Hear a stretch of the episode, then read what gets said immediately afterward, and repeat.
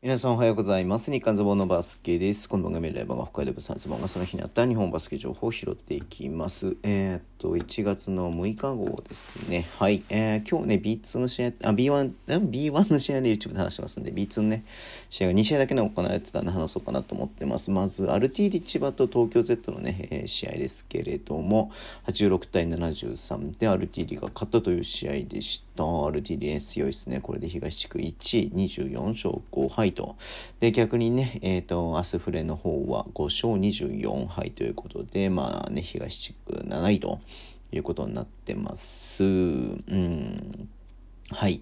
えー、マルティーニね、ほんと盤石な強さだったかなと思いますけれども、えーアシュリーが26得点、ラベネルが19得点、レオライオンズが14得点ということでね、えっ、と、外国籍がしっかりと点を取って、はい。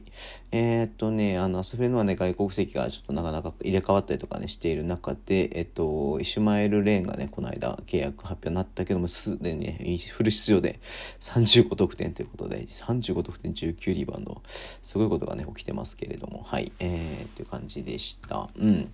で、えっ、と、もう一つの試合が、えっ、と、愛媛オレンジバイキングスと青森ワッツの試合ね。これは青森ワッツがね、逆転勝ちしまして、えー、86対91となってます。うん、ね。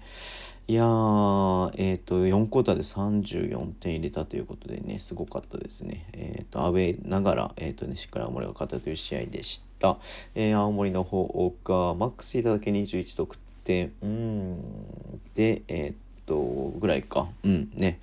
で、えっと、俺、愛媛の方は、えっと、あれだね、ユージン・フェルプスが20得点10リバウンドということで、まあ、いつもながらの活躍をしてますけれども、はい。えーしっかりとね、えーまあ、こう、取るべき賞を取ったという感じではあるんですけれども、ワッツが最後粘り勝ちしたという感じではありました。はい。